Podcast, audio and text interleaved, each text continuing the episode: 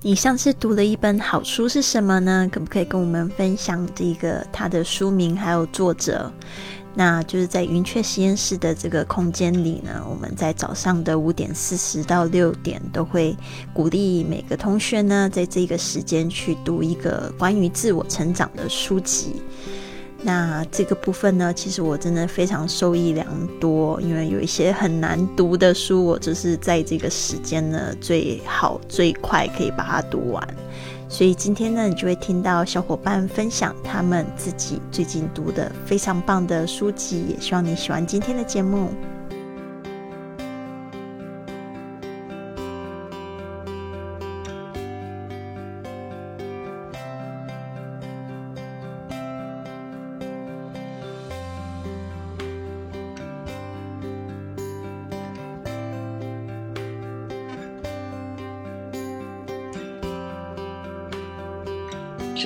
他是在一九二七年出生，而保罗，嗯嗯，保罗就是写《牧羊少年奇幻之旅》的这位作家呢，他是在他是在一九四七年出生在里约热内卢。那我觉得他这本书《牧羊少年奇幻之旅》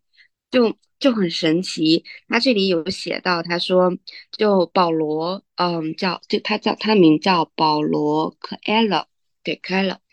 他呢就是比较叛逆，因为性情比较叛逆，所以曾经三次进过精神病院，然后后来因为反对政治独裁，所以被投进了监狱，直到。嗯，大概也就二十呃不到二十岁左右的时候，不到二十岁，他就踏上了去往圣城圣地亚哥之路，心灵动物。所以他第一本名著叫为嗯朝圣。那这本书的话，就嗯从此就获奖，嗯被大家都誉为是能够与马尔克斯比肩，拥有最多读者的拉美作家。那他在这里介绍这个人的时候，他写到说，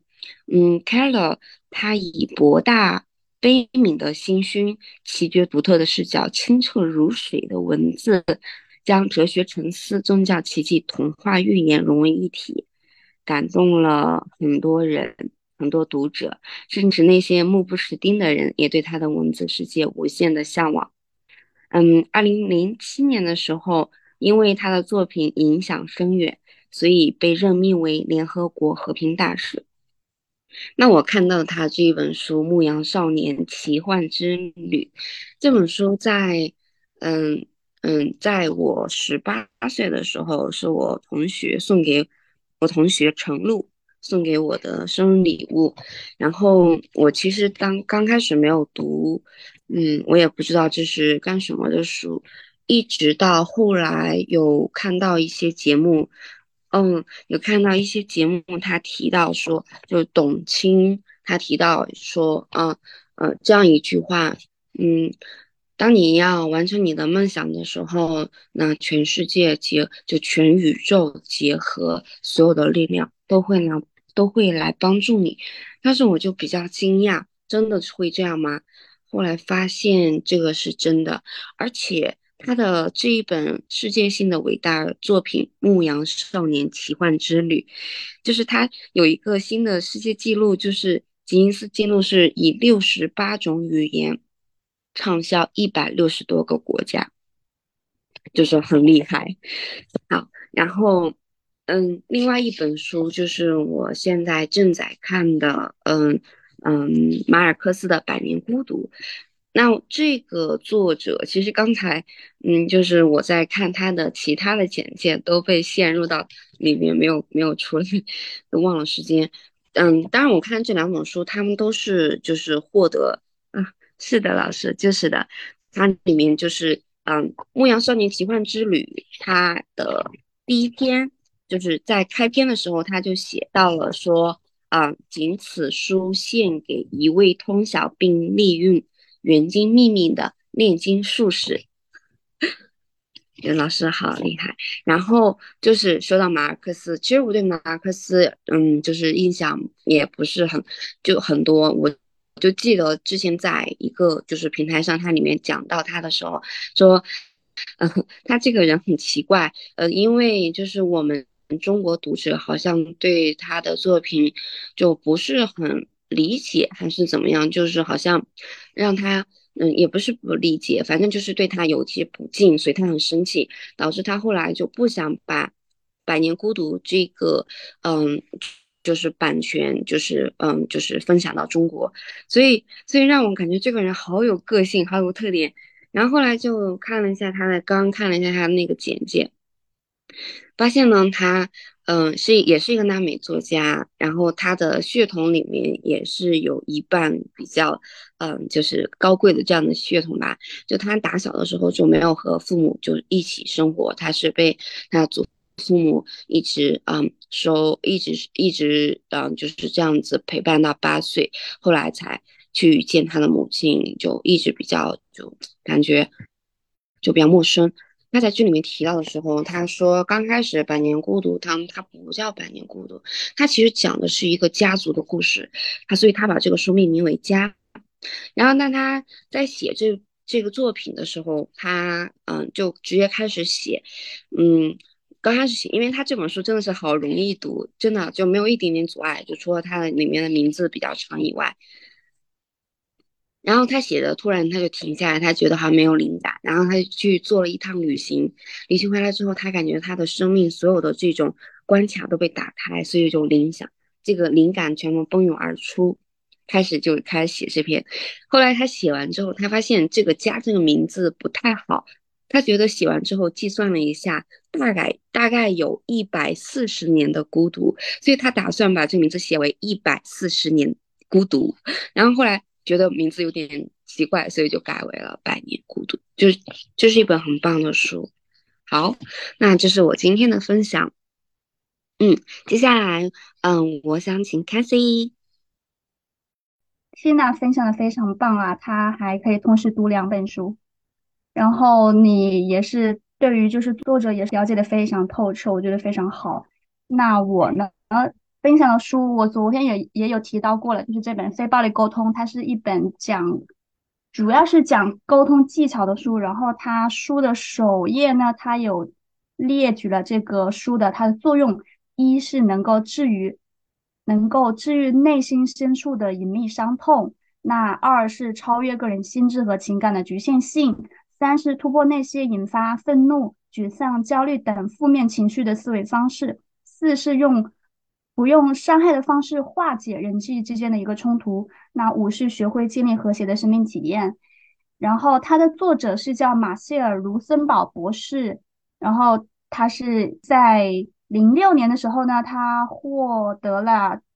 地球村基金会所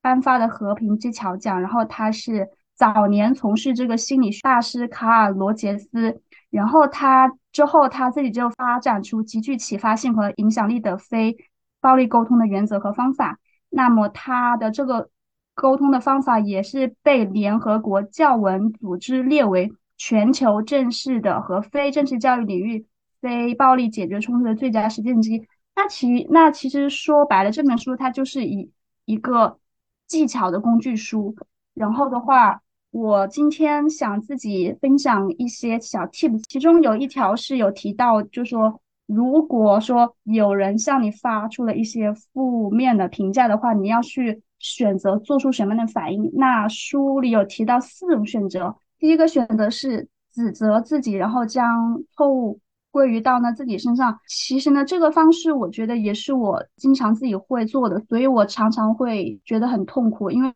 因为我。在发生问题的时候，比方说我在与他人发生矛盾的时候，那我会就是经常自我内耗、自我自我指责。那其实呢，这个方式是会让自己精神内耗非常严重的。如果说有听众朋友和我一样的话，要现在立马停止呢这种思维，这种思维会非常让我们自己痛苦的啊。那么还有呢，一个是指责对方，就就是将错误。归咎于他人身上，那其实这个方式也是比较常见的。这个方式其实我想到的是我妈妈，像我父母的这个表达方式，他们就是喜欢将错误归咎于对方身上。那其实这个方式呢，它对于解决问题完全没有作用，反而会让就是彼此的距离越拉越远。今天主要想讲的是后面两种方式，它就是主要是讲的是说你要去体察我们内心的感受和需要。就举个例子吧，其实我们在现在的社会文化当中，因为因为这个文化的男权社会，所以就是女性的角色常常就与牺牲自我相连接，所以我们常常会不敢会说出我们内心的需要，因因为我们害怕我的需要会被否定，会被忽视，所以我们常常常难以说出内心的需要。就是在现在很多的呃恋爱或者是婚姻。关系里面看的比较多，因为就是很多时候嘛，女她可能会让男方去猜测你在想什么，而不会直接选择说你心里想要的是什么。我觉得这个是一个非常重要的原因哈。那我觉得我们要学会去如何去说出我们内心的需要，一定要自己要去想你的心里想是什么，然后要勇敢的说出内心的需要，这样子会有助于双方的沟通，而且能够减少误解。那我今天的分享就到这里，然后我下面请丽丽老师。嗯，这边的话我就快速讲一下吧。然后那个我刚才就讲了一个书名，就是 Published by Chandler Bolt。然后这个这本书的话，就是因为我那时候在做迷你退休体验的时候，呃，也会有一种就是比较灵感会缺乏。我只能说这一本书是我去年的时候有开始想要写书做的一些资料的时候找到的这一本书，因为我都比较关注这些英文的消息，中文书我反而读的最近就越来越少了。然后我看到这一本书的时候，其实就是想要按照他的方式去写我的书。然后那时候写的一个一本就是云雀实验室写的开头而已，也没有继续写下去，就是会碰到很多困难。然后这次又开启了这个迷你退休体验的时候，呃，其实，在中间的时候也会觉得就是灵感比较缺乏。虽然都是我了解的事情，但是就不知道怎么样子用一个比较呃好的开头或者重点式的要跟大家讲。所以在读这本书的时候，其实就给我蛮多灵感的，因为他就是在讲一个写一本书的过程。然后怎么样子，就是把它发行，甚至就是他呃，就是有讲解很多的方法，让这一本书呢变成畅销书。呃，用透过这个呃网络的力量，然后做出那个就是一个销售型的漏斗，让别人可以去买这本书，然后而且也可以让他有就是一开始的时候很快冲上。排行榜的方式，所以在他在讲解那个部分的时候，就是他怎么样子透过写一本书，然后创造自己的声音的时候，就让我感觉很像我的博客，播客的这个就是制作的历程。那就是在就是分享这个制作的历程的时候呢，然后就是可以。呃，逐渐的，就是变成我自己的生意，其实就是蛮神奇的。因为我之前都不知道我要做什么样的生意，一直到我觉得今年可能会比较清晰一点。我今年还放弃了就是教英文这个这个事业，虽然它一直都是比较赚钱的，但是我真的，